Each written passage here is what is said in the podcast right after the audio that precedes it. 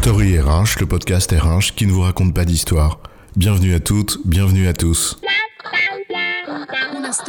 History is made of stories.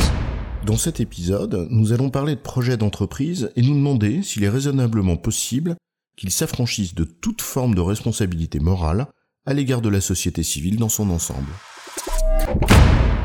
Oh, doucement là. Le projet d'une entreprise, ce n'est certainement pas de refaire le monde, et encore moins d'aller jouer les grands sauveurs. On est là pour faire du business, donc du profit, pour rémunérer l'actionnaire. Point barre. Bien sûr qu'il faut rémunérer l'actionnaire, c'est même un objectif essentiel, puisque c'est lui qui prend le risque de la destruction de valeur. Faut bien qu'il soit payé pour ça. Ce n'est pas le salarié ou le client qui prend ce risque, en effet. Mais de là à en faire une finalité ultime, c'est autre chose. Et toutes les entreprises ne sont pas des entreprises à mission, hein? Alors, une dimension RSE est-elle obligatoire dans un projet d'entreprise? Peut-on ou pas s'affranchir de toute forme de dimension morale dans un projet d'entreprise C'est quoi l'histoire? Tiens, commençons par une anecdote.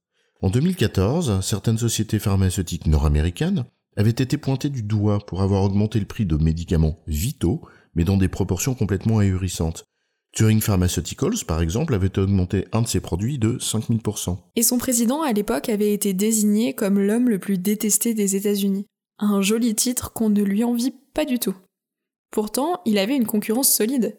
Prends l'exemple du CEO de Valiant, à qui l'on a reproché de sacrifier l'intérêt des patients pour satisfaire celui des actionnaires. Un beau parcours, en effet. Élu CEO de l'année en 2015, limogé en 2016, puis arrêté pour fraude.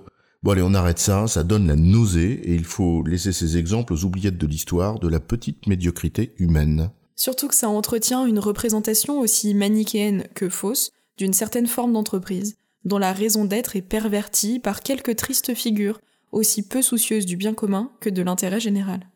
Oui, et ça invite à se poser deux questions. Une question évidemment d'ordre moral, c'est la perspective même de la RSE, et la question de l'équilibre entre les parties prenantes, indissociable de la précédente. En fait, considérer l'entreprise et son projet comme un bien commun, ça contribue précisément à réaligner les intérêts de ces parties prenantes.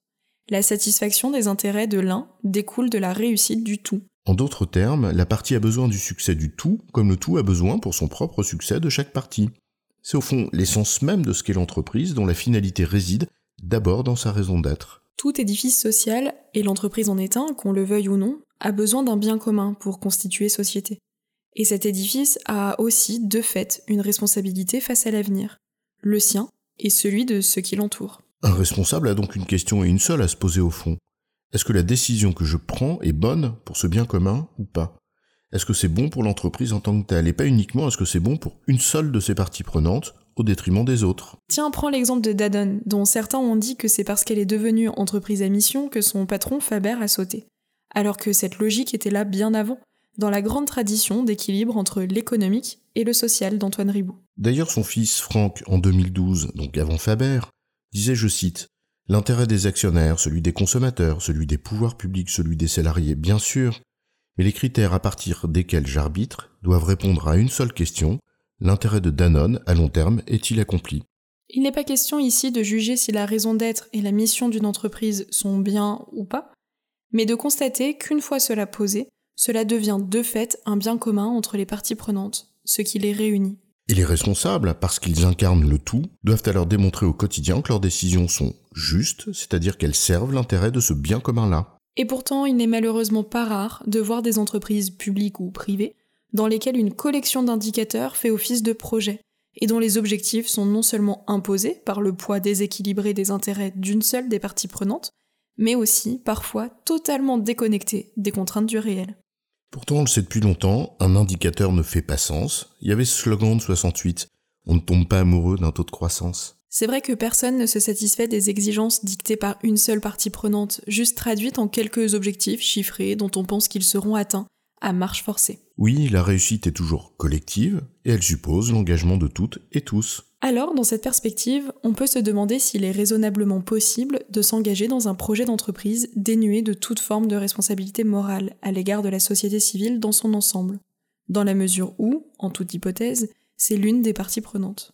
Au fond, la réponse est évidemment non, l'entreprise n'est pas étanche, elle ne vit pas dans un vase clos. Pourtant, certains essayent toujours d'y échapper. C'est comme ça. En résumé, le projet d'une entreprise, sa raison d'être et son ambition constituent un bien commun pour toutes ses parties prenantes. La société dans son ensemble en est une, et il semble donc difficile de s'affranchir de toute forme de responsabilité à son égard, au moins sur un plan moral. J'ai bon chef? Oui, tu as bon, mais on va pas en faire toute une histoire. Story RH, le podcast RH qui ne vous raconte pas d'histoire.